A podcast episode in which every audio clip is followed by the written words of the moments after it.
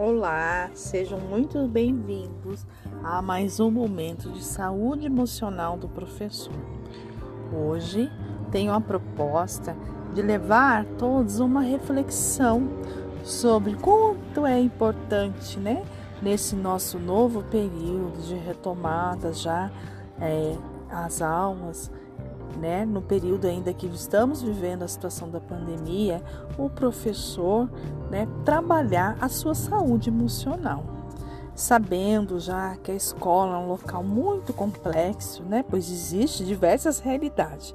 E a nossa dinâmica, não é verdade? Como é desafiador para o professor e os demais profissionais também, né? Eu tenho uma proposta para que a gente pense um pouquinho sobre a diferença da saúde emocional e a saúde mental. Você já pensou a respeito? Vamos falar um pouquinho sobre isso?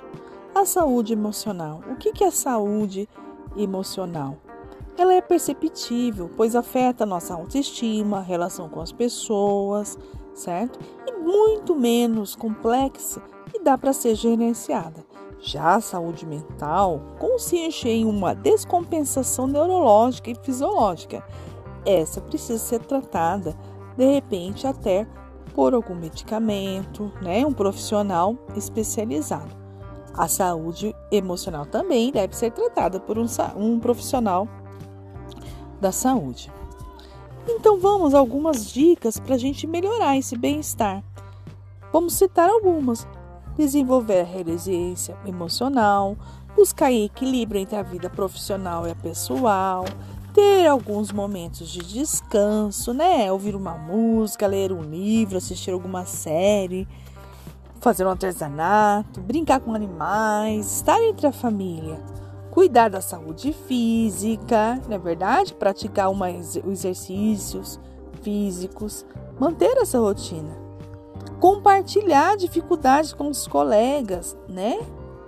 É bom ter alguém para nos ouvir, participar de grupos e buscar ajuda profissional. Procurar a ajuda de um profissional pode ser uma ótima alternativa, principalmente no momento de pandemia, que existem muitas opções de atendimento psicológico e terapia online que nos auxilia a passar por tudo isso com mais resiliência.